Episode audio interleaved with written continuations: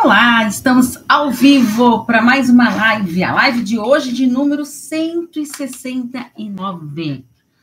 Quem me acompanha sabe que todas as lives estão no meu canal do YouTube, Paula Freitas Psicóloga. Quer maratonar, vai lá amanhã. E o que, que eu costumo fazer? Depois da, da última live do mês, no dia seguinte, eu costumo colocar a maratona das lives do mês. Eu faço um post com todos os links das lives do mês. Então, quatro lives deste mês. Mas se você quiser ver as outras, ou ouvir no podcast Relacionamentos Psicologia, estão todas lá também. Então, a, a de hoje, de número 169, com um tema maravilhoso que eu adoro trabalhar, que eu adoro falar sobre isso, que eu acho que a gente ajuda muitas pessoas. Quando foi que me perdi nesta relação abusiva? Já passou por isso? Já vivenciou um relacionamento abusivo? conhece pessoas que vivenciam uma relação abusiva, já compartilha esse vídeo aí e chama essa pessoa para cá. Chama mesmo. Hum, então vamos lá. Quais são as pessoas que são mais propensas a entrar em relações abusivas? Em primeiro lugar, eu quero falar para vocês que qualquer pessoa pode entrar numa relação abusiva. Qualquer pessoa. Ninguém está vacinado contra entrar numa relação abusiva. Agora, por quê? Quando a gente conhece alguém ali, a gente está conhecendo ali tudo, você não sabe direitinho como é aquela pessoa, certo?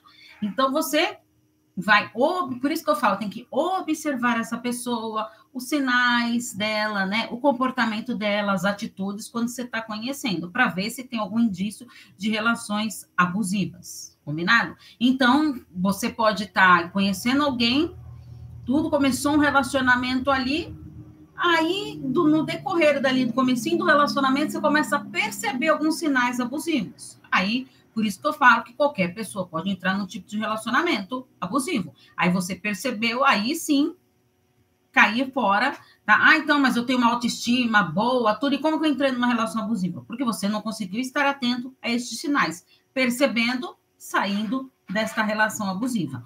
Então, qualquer pessoa pode entrar numa relação abusiva. As, é, as pessoas com personalidades mais frágeis, tá? Então, eu vou falar um pouquinho das pessoas que são mais propensas a entrar numa relação abusiva. Ah, de personalidades mais frágeis, aquelas pessoas mais sensíveis, né? Ah, pessoas que têm transtornos de personalidade. Como vocês sabem, nós existem vários transtornos de personalidade. Inclusive, eu tenho até vídeos no YouTube que eu falo sobre transtornos né, de ansiedade, de personalidade, que vale a pena vocês conferirem. Uh, o dependente emocional, né, aquele dependente afetivo, ele também é muito propenso a entrar em relações abusivas. Pessoas carentes, né, porque a pessoa que ela, quando ela está muito carente, ela acaba se sujeitando a entrar em relações para não ficar sozinha. Tá? Por isso que a pessoa carente é, é muito comum ela emendar um relacionamento no outro tá? Porque ela não consegue ficar sozinha, né? Ela é, ela precisa do outro ali ao seu lado e aí é muito mais fácil de entrar em relações abusivas, sem se dar conta disso. Uh, pouca autoconfiança ou nenhuma, né? A pessoa ali não, não, não consegue confiar em si mesma e a baixa autoestima, que é o campeão de, de pessoas propensas a relações abusivas. Por quê? Por que, a baixa autoestima? porque a pessoa, ela não é, a pessoa com uma baixa autoestima, ela não consegue se posicionar, ela não consegue estabelecer, colocar os limites lá dentro de uma relação que já está abusiva. Ela não consegue isso, né? Por causa da baixa autoestima, ela se sente insegura, né? Devido à sua fragilidade emocional, então ela não consegue estabelecer os limites dessa para dentro desse relacionamento. É, agora, assim, as pessoas que percebem um amor saudável, que sabem reconhecer um amor saudável, elas conseguem identificar mais rapidamente esses sinais quando você está conhecendo alguém de relacionamento abusivo. Então, se eu tenho um padrão uh, é, conheço né, o amor saudável, já vivenciei, ou sei o, o, o que cabe dentro de mim, uh, vivi relações abusivas, percebi cair fora, tenho uma boa autoestima. Então, o que, que acontece? Eu conheço esse amor é, saudável, esse amor, não aquele amor idealizado, fantasioso. Então, eu consigo identificar mais facilmente. Uh, e porque é, as pessoas que sabem desse amor saudável, elas conseguem re, é, separar né, o que, que é controle, o que, que é manipulação, do que, que é realmente preocupação, cuidado, carinho, zelo, e não controle, tá? Porque as pessoas com uma baixa autoestima, elas. E a característica né, principal do, das relações abusivas é isso: é usar a, o controle uh, como uma ferramenta poderosa. Então, quer mostrar lá que é um cuidado que tem excessivo com a pessoa, mas na verdade está camuflando lá um controle daquela pessoa. Tá? Isso tanto para narcisistas, tá? É, porque, como vocês sabem, a última semana do mês trago sobre narcisistas. Então, eu estou aproveitando para falar de relacionamentos abusivos e de narcisistas nessa é, última live do mês, porque ou, como eu falo para vocês, nem todo relacionamento abusivo é necessariamente com narcisista, mas todo relacionamento com narcisista é sim um relacionamento abusivo, tá? Uh, a pessoa que ela está fragilizada, ela não consegue é, ter noção do seu merecimento. Tá? Ela não, não, não tem esse, para ela não tem sentido. É, ela não percebe isso. E muitas vezes ela não consegue ter o pertencimento a, a um grupo, então ela não, tem essa dificuldade de lidar com esta fragilidade emocional que está ali dentro dela. Né? É, ela, não, ela tem um, um, limite de tolerância muito exagerado. Uh, e aí fica difícil de você se envolver numa relação, né? Porque é, começam as cobranças, aqueles exageros excessivos, e aí eu não consigo estabelecer os meus limites. E aí me perguntaram: será que eu estou vivenciando uma relação abusiva? Muitas vezes a gente não reconhece se nós estamos vivendo numa relação abusiva. Por que isso? É um ponto muito importante para a gente identificar na relação abusiva é o que eu falei para vocês, é diferenciar o que, que é cuidado do que, que é controle, tá? É, é diferente eu me preocupar com a pessoa, querer saber se ela está bem, tudo do que querer controlar a pessoa. Eu quero saber onde que ela está, peço para ela não fazer vídeo chamada, porque eu quero ver que roupa que ela está usando, se ela realmente está onde falou, tá? E aí sim passa a ser este relacionamento abusivo.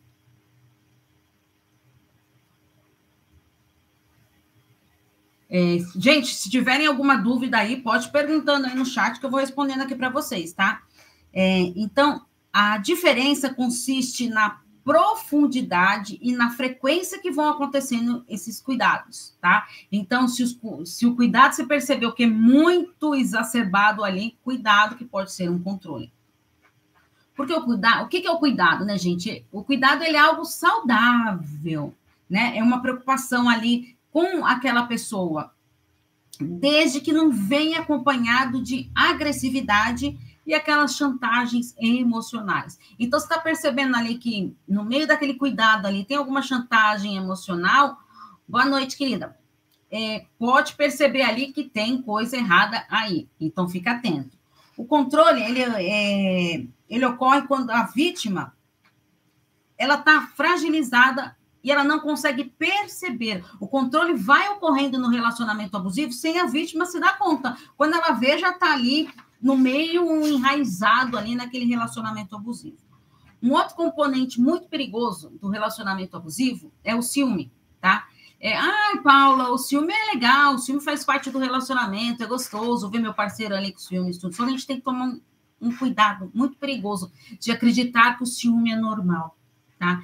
O ciúme, é, na relação abusiva, ele é justificado como uma demonstração de amor, tá? E isso faz o quê? Ele está disfarçando o controle. Ah, eu tenho ciúme de você, é, porque eu te amo, ah, porque eu quero estar tá com você, as pessoas, você é muito bonita, as pessoas vão vir para cima de você, tá? Então, isso tudo ali, esse ciúme exagerado ali, lembrando, né, gente, que o ciúme exagerado, ele pode virar algo doentio, algo patológico ah, Paula, como que eu sei se eu estou com um ciúme patológico tudo? Primeiro tem que passar por uma avaliação psicológica, né?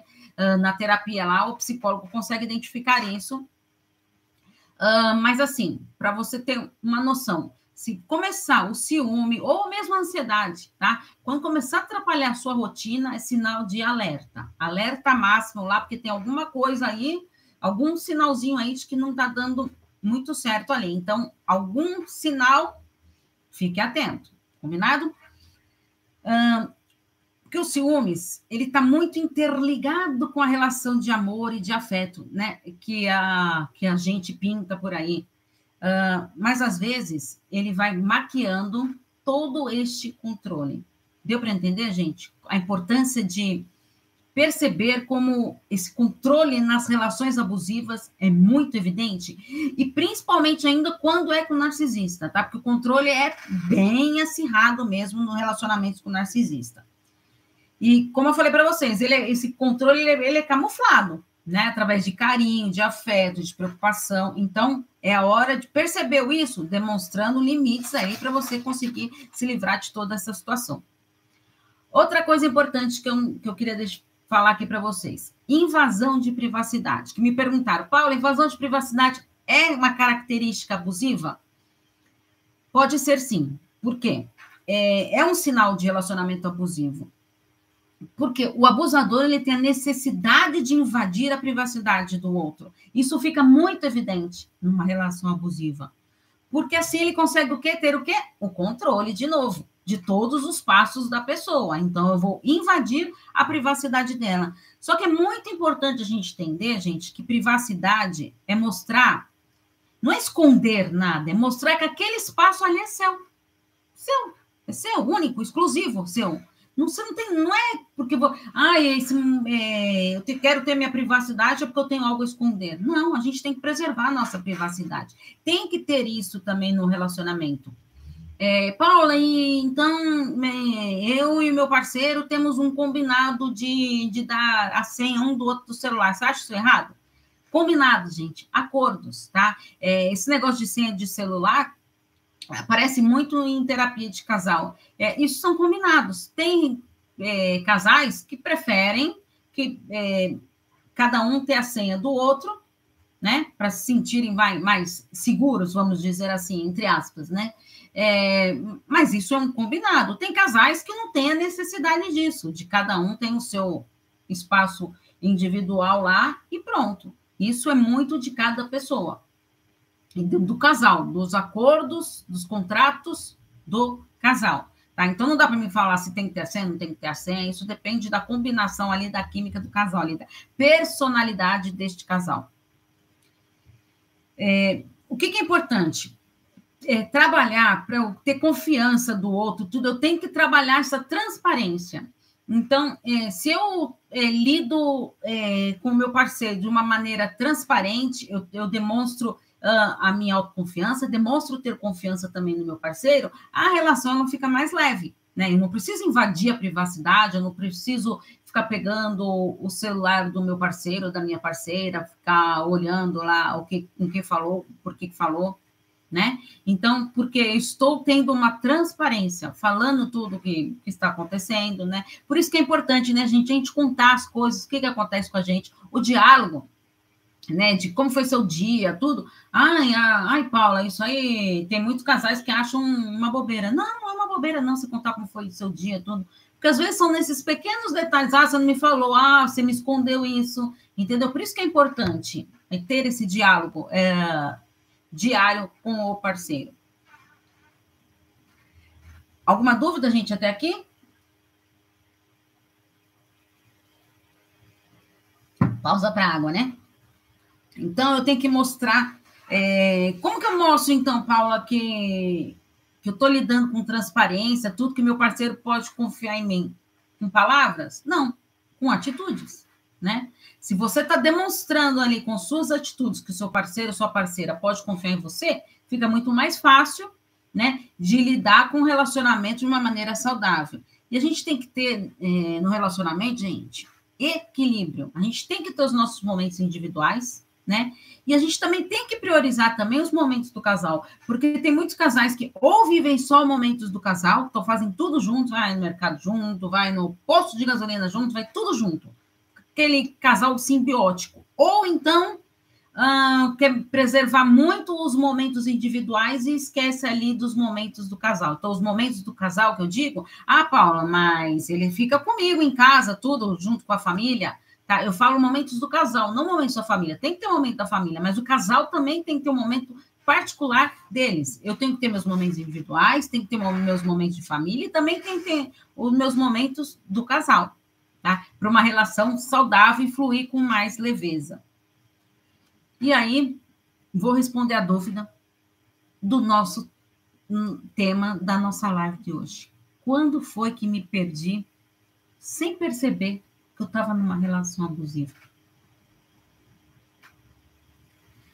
Olha só, gente, eu quero, primeira coisa, quando é, falar uma coisa super importante para vocês. Quando a pessoa ela começa a se questionar quando foi que eu me perdi dentro dessa relação, parabéns. Por quê? Mesmo você estando nessa relação, quando você está nessa relação, então vamos ver dois fatos, estando ou não estando na relação. Quando eu estou na relação e eu penso, quando foi que eu me perdi aqui dentro desse relacionamento? Primeiro passo, que você conseguiu identificar, eu estou numa relação abusiva. Parabéns. É difícil, gente, identificar. Imagina, Paulo, olha quantos filmes que tem, olha quantas coisas que acontecem aí, quantas séries que tem de, de relações abusivas. Não é, é impossível não perceber. Não, às vezes a gente está tão enraizado ali e que não percebe que está vivendo uma relação abusiva, né? Que acha que é cuidado, que é preocupação, que é carinho, né? Então, quando a pessoa percebe isso, já é um grande passo. Aí sim decidir o que, que vai fazer. E aí, quando cá, ou, ou, quando a outra situação, quando já acabou aquele relacionamento, você percebe, meu Deus, quando foi que me perdi sem perceber? Não se culpe, não se culpe por isso. Não se culpe.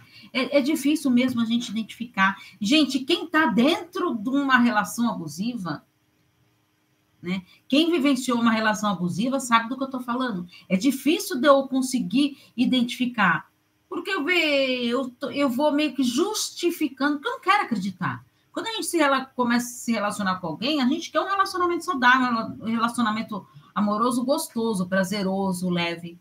Só que quando eu começo a perceber isso, frustra. Né? Então, muitas pessoas preferem não enxergar, né? Uh, de uma maneira ali consciente ali uma maneira inconsciente até sabe que está vivendo uma relação abusiva, mas ali ter a consciência daquilo, às vezes é preferível não enxergar. Né? Tem medo do novo, do desconhecido. O que, que eu vou fazer? Tá, eu percebi que estou numa relação abusiva. O que, que eu vou fazer com isso agora? Então, a maior dificuldade é quando eu percebo que eu estou naquela relação abusiva e, meu Deus, o que, que eu vou fazer agora com tudo isso? Entende? Como é difícil isso? Então, identificar que a gente está numa relação abusiva é muito difícil, tá? E é natural isso, não é algo. É, é que nem a zona de conforto, né? A zona de conforto ali, a pessoa está lá vivendo naquele relacionamento, está naquela zona de conforto, lá, mas ela é aquela zona que ela conhece, né? Ai, se eu sair dessa relação, como que, eu, vai, como que eu vou enfrentar? Terminando esse relacionamento.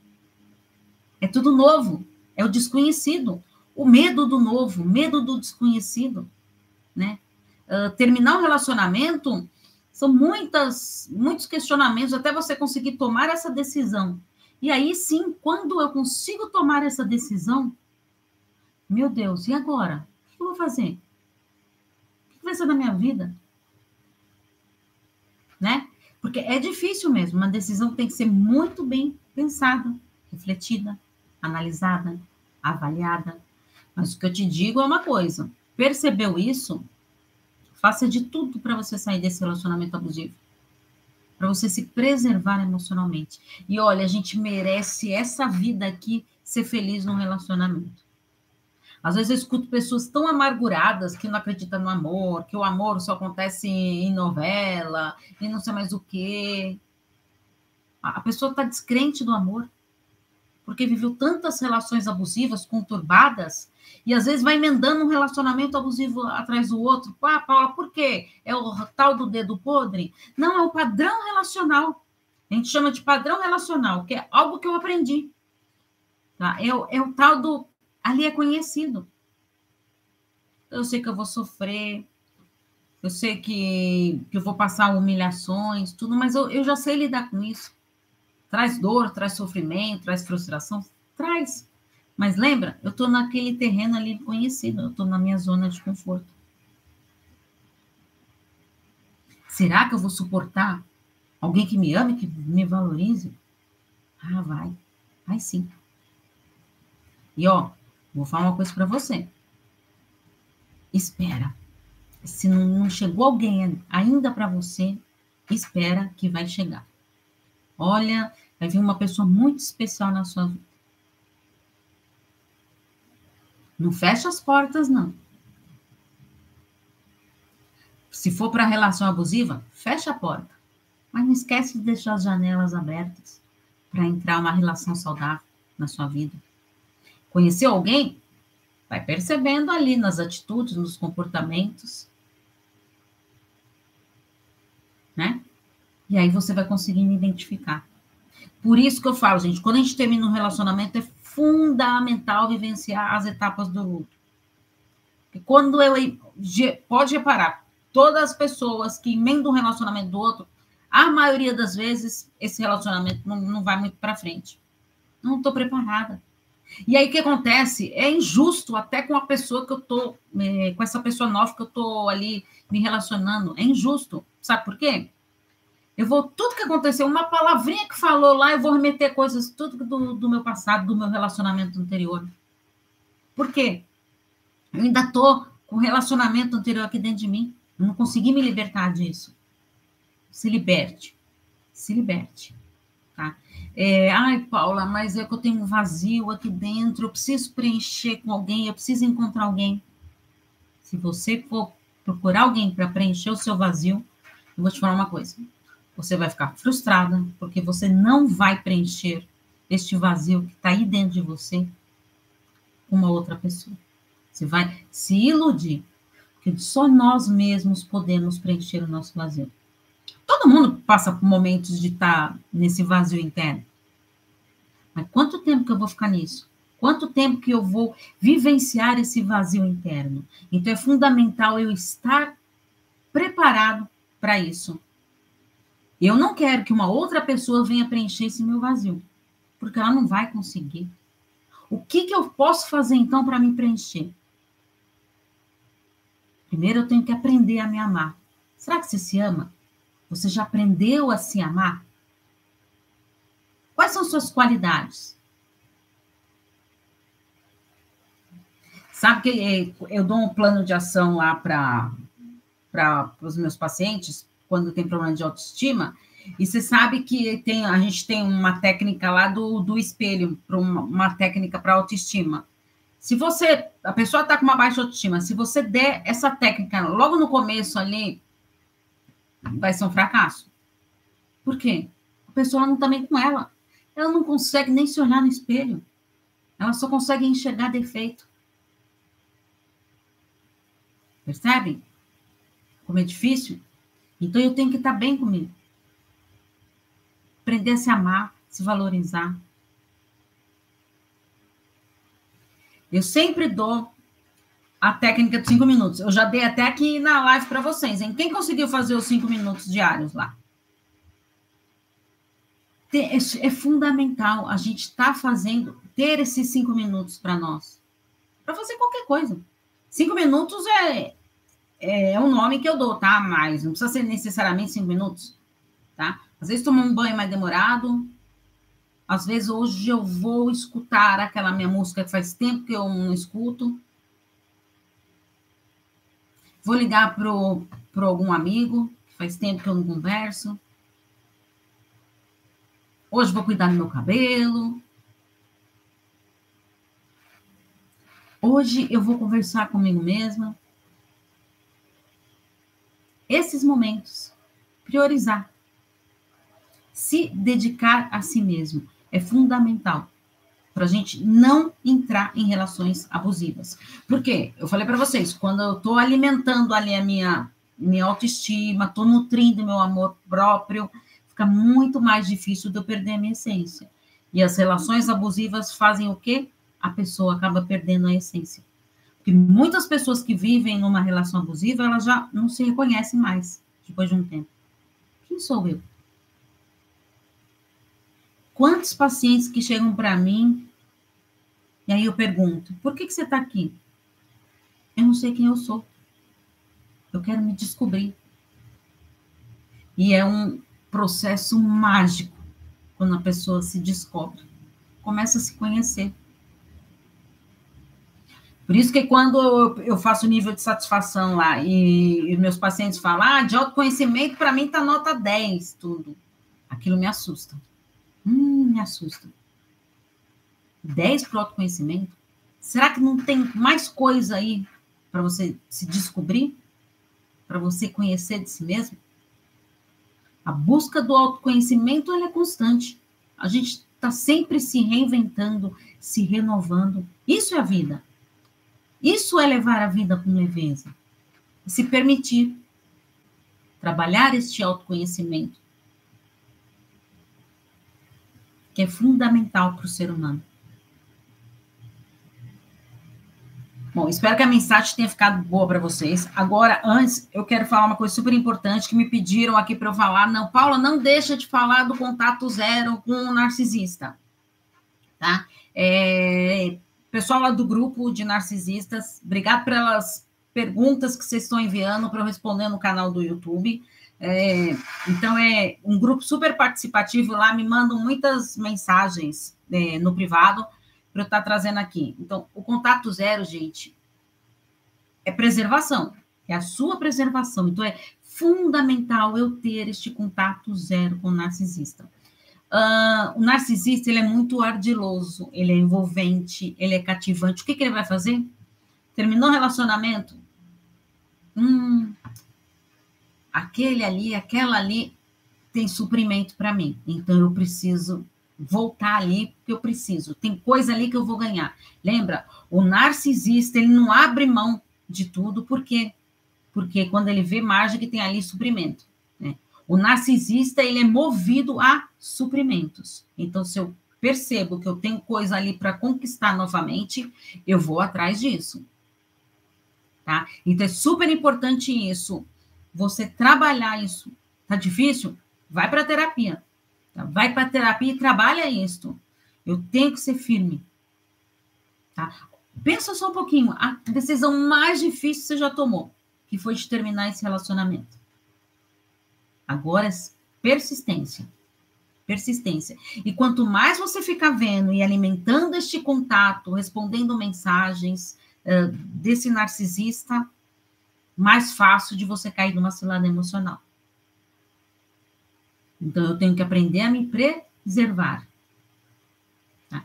E aí, outra coisa super importante, Paula, o que, que eu faço? Que, ah, onde é o seu consultório? É no, em São Paulo, no portal do Morumbi. Depois me manda um direct, ou se quiser, me manda mensagem no WhatsApp, tá bom? É, no meu canal do YouTube, no Paula Freitas Psicóloga, lá tem todos os links e também tem no, no Instagram, aí na bio, também tem o, o, meu WhatsApp. Manda no WhatsApp que aí eu converso com você direitinho. Tá bom, querida? Uh, e também faço atendimento online, tá, gente? Não é só presencial, não. Agora, de nada, querida. Uma coisa super importante aqui para a gente finalizar que eu quero falar. Paula, só que eu convivo com um narcisista dentro de casa, meu pai, minha mãe, meu irmão. E aí, o que eu faço? É o que a gente chama de método pedra cinza. O que quer dizer isso? É você agir como uma pedra mesmo, monótona. Ficar ali, ó, como se aquela pessoa não existisse. Tá? Paula, mas é meu pai, é minha mãe, eu tenho que falar alguma coisa. Sim, claro, o essencial. Paula, isso não é ser mal com eles, tudo? Não, pensa no sofrimento. Gente, quando a gente reconhece que a gente tem pais narcisistas, irmãos, familiares, marido, esposa, narcisista, é fundamental a gente se preservar, tá? Então, eu tô ali convivendo, ah, eu tenho uma mãe narcisista, mas eu não, ainda não tenho condições de, de sair de casa lá, tudo, então mantenham o mínimo contato possível com essa pessoa dentro de casa que é o que a gente chama de método pedra cinza, tá? Eu, o mínimo que eu consegui ficar com ela ali, é, ah, tá ali na sala assistindo televisão, vai para o quarto, vai ler um livro. O narcisista, ele adora é, fazer jogos emocionais e a vítima sempre cai, se ela não tiver com uma boa autoestima. Por isso que é fundamental a gente estar tá lidando com essas dificuldades, tá? Que nem eu falo para vocês, pensando nos relacionamentos abusivos aqui para a gente finalizar. A coragem de terminar um relacionamento abusivo é difícil. Não é fácil, não. Tá? Já estou avisando para vocês. Mas se é o que você quer, planeje-se. Ai, Paula, não tem condições financeiras de sair agora. Planeje-se. Organize-se. Estruture-se. O que, que eu posso fazer? Aprenda o que você pode fazer para aí sim você conseguir sair desse relacionamento. Que você já tem claro para você. Eu não quero mais isso para mim. Se tiver muito difícil de sair dessa relação abusiva, é difícil mesmo, gente. Já falei para vocês que não é um processo fácil. Não é um processo fácil você reconhecer que está numa relação abusiva. Ah, Paula, é, se a pessoa está sofrendo ali, é, é trouxa que vai ficar ali naquele relacionamento abusivo? Não é questão de ser trouxa ou não. É difícil. Lembra da baixa autoestima, da fragilidade emocional? da carência, da dependência. Lembra das características que eu falei lá de pessoas mais propensas? Por isso que é importante a gente estar tá atento a isso. Tá bom? Espero que vocês tenham gostado da live de hoje. Um, compromisso marcado com vocês aqui toda quinta-feira às 19 horas. Peço para vocês compartilharem. Quem não é inscrito no canal do YouTube, se inscreva lá que tem todas as lives. E amanhã eu vou divulgar nas minhas redes sociais. Quem não me acompanha, na, na descrição do, dos vídeos do YouTube, lá estão todas as redes sociais, inclusive do grupo Convivendo com Narcisistas, para quem quiser participar. E aí, tá difícil de lidar com toda essa situação? Aí eu estou à disposição para os atendimentos presenciais em São Paulo, tá? No portal do Morumbi, ou então online para o mundo inteiro, tá bom? E um beijo carinhoso para as Parabéns pela competência. Muito obrigado, querida. Ai, que fofa. Muito obrigado mesmo. E estou à disposição, tá? Para informações sobre os atendimentos. É só pode enviar uma mensagem no WhatsApp no 11 98313 2371. Tem na bio do Instagram, tem no Facebook, tem no Instagram, tá? Lá vocês me acham direitinho. É, eu prefiro que vocês me mandem pelo WhatsApp, porque no WhatsApp eu não demoro tanto para responder. Amo suas lives. Ah, gente, vocês são tudo maravilhosos. É, é super. É, porque, gente, no direct, no, no Messenger, tudo, é, é muita gente que vai mandando e eu não consigo dar conta de responder todo mundo assim da maneira que eu gostaria. Então, no WhatsApp, no WhatsApp, quer queira ou não, a gente, eu atendo também pelo WhatsApp, por vídeo chamada, tudo. Então, ele estou sempre mexendo no WhatsApp, então é mais fácil de eu é, achar vocês, vocês me acharem lá e eu conseguir responder. Não, às vezes não consigo responder na mesma hora, nada, ou às vezes até no mesmo dia eu não consigo, mas sempre que dá uma brechinha, eu estou respondendo todo mundo, tá bom?